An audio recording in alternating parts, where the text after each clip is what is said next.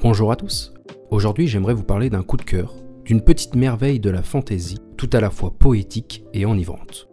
Écrit par Christian Chavassieux et paru en mars 2022 sous le label Mu des éditions Memos, le roman s'intitule Je suis le rêve des autres.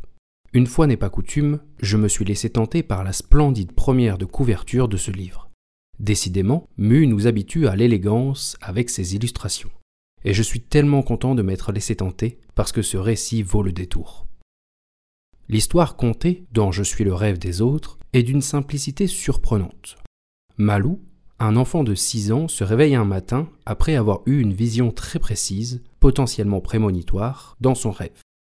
Les sages du village, établissant le fait qu'il pourrait devenir un oracle très doué, décident que l'enfant doit rejoindre l'école des oracles pour vérifier son don.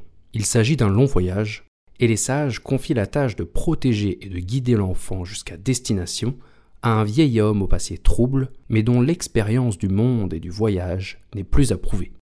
Et ainsi débute leur aventure sur un paragraphe, trois phrases en fait, que je vous lise ici pour illustrer à la fois la beauté et l'équilibre des phrases de Christian Chavassieux, mais aussi l'emploi singulier que l'auteur fait de la fantaisie. Ainsi commença le voyage du petit Malou et du vieux Folage aventure qui ne bouleversa d'autres destins que les leurs, n'entraîna aucune guerre ou révolution, ne fut même pas exemple de sagesse ou de piété, pas plus que source d'embarras ou d'indignation. Aventure qui ne concerna que ces deux-là, fut pour eux d'un prix élevé, leur apporta une grâce qu'on ne trouve dans la plupart des âmes qu'en miettes et en souillures. Si vous vous posez la question, oui, l'ensemble du récit est écrit avec une telle subtilité.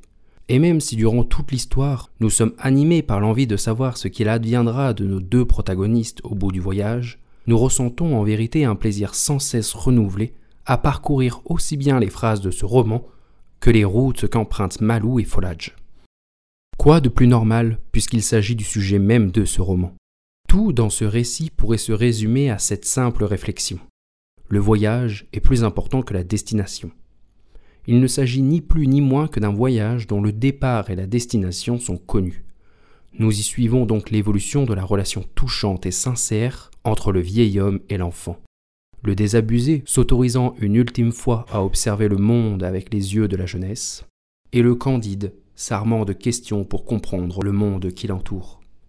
Certes, il s'agit d'une thématique déjà vue, mais parfaitement maîtrisée et exploitée ici l'émerveillement dans cette terre de fantaisie demeure constant du début à la fin, une fin d'ailleurs qui s'avère à la hauteur de nos attentes.